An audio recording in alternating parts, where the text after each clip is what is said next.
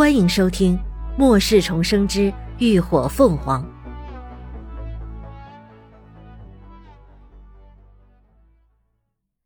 第三百一十九集《腐蚀兽》。此刻，由神鹰战队和火凤凰队组成的小队，正在大厦的地区安全通道之内，奋力抵抗着源源不断涌进来的狮群。由于方才为了给林鸾一行解围，在邹庆威的要求下，他们提前暴露行踪，吸引狮群的注意力，以至于现在完全无法脱身。妈的，这和计划的根本不一样啊！现在丧尸全被演出来了。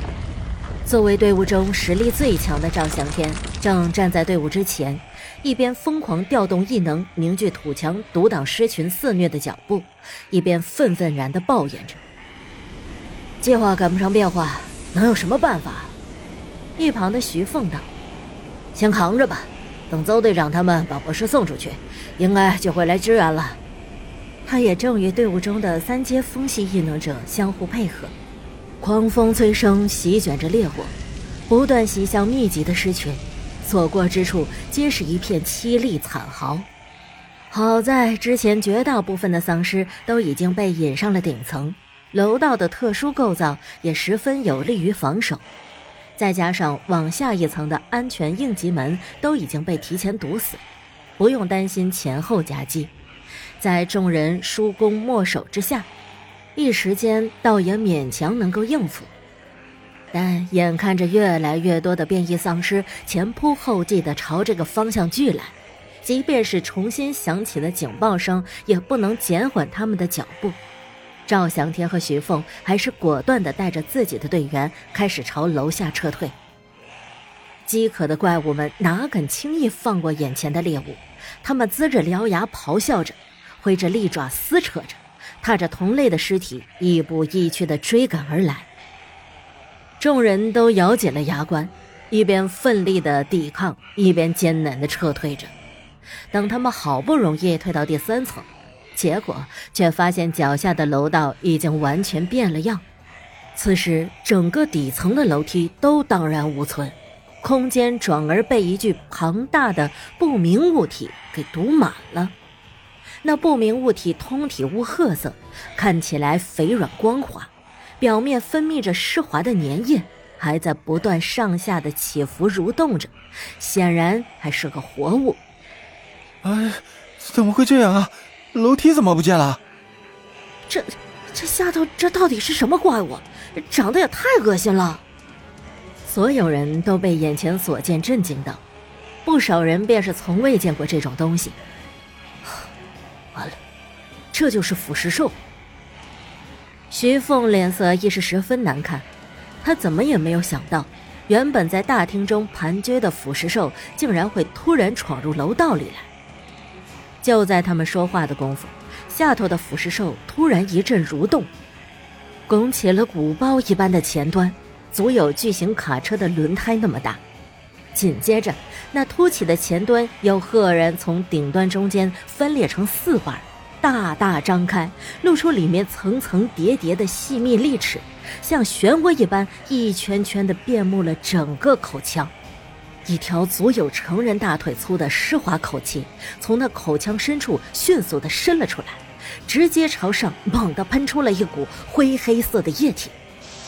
那液体溅落在了第二层楼道残破的阶梯上，顿时发出一阵滋滋的声响，伴随着一股浓烈刺鼻的恶臭。阶梯上凡是被液体沾染上的地方，转瞬间就被腐蚀一空。而恰在这时，一只三级变异丧尸被赵翔天的土刺刺中，一个不慎，直接从楼梯间坠落而下，眼看着就要砸在腐蚀兽的身上。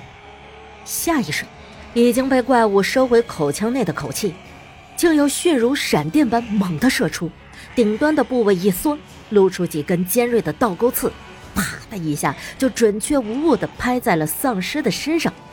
近乎半尺长的倒钩刺瞬间牢牢抓扣住了丧尸的骨肉，硬生生将之拉进了利齿遍布的巨口之中。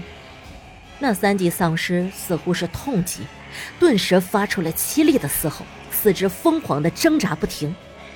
可那能够轻易抓穿钢板的锋利爪子，却只在怪物肥软光滑的表面上留下一些细微的划痕，根本就无法造成任何伤害。很快，三口两口的就被腐蚀兽给咀嚼生吞了。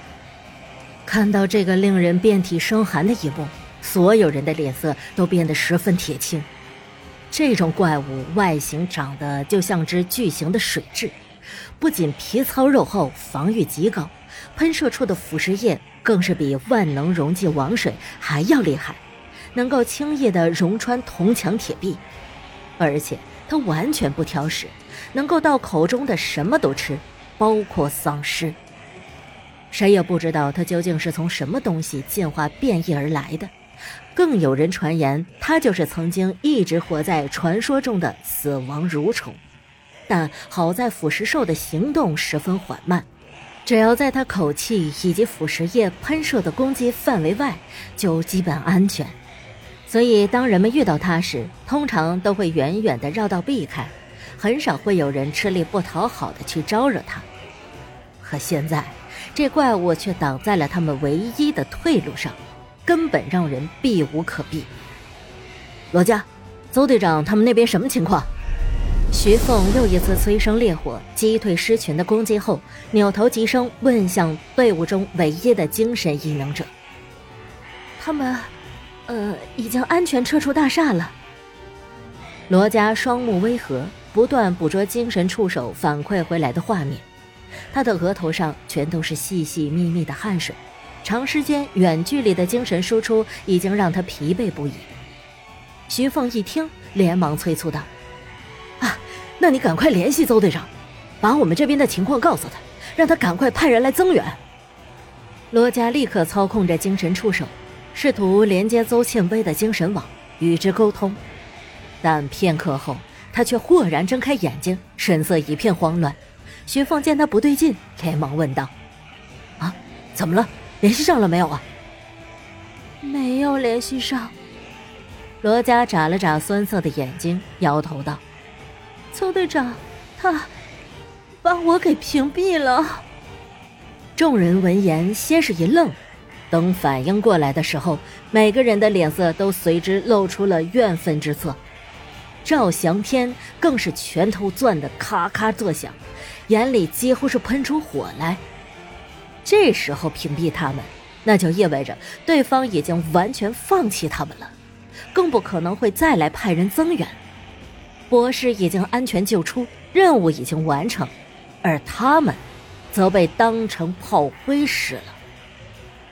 一时间，愤怒崩溃的情绪充斥着整支队伍。他妈的，这姓邹的简直不是人！赵翔天愤愤叫骂。心里恨不得就一根土刺将那个女人扎个对穿，一边连着竖起两道厚实的土墙，将又一波冲击上来的丧尸堵在楼道口上。那，那我们现在怎么办？徐凤朝他问道。突变的状况不免让他心慌意乱，完全没了主意。能怎么办？难道留在给这些畜生当晚餐吗？赵翔天骂道。妈的！老子全队的主力这次都来了，要是全交代在这儿，那可就直接灭团了。现在想什么都没用了，看着眼前有狮群，后有腐蚀怪，他心里就只剩下一个坚定的念头，那就是哪怕豁出去他这条命，也要让他的队员活着离开这里。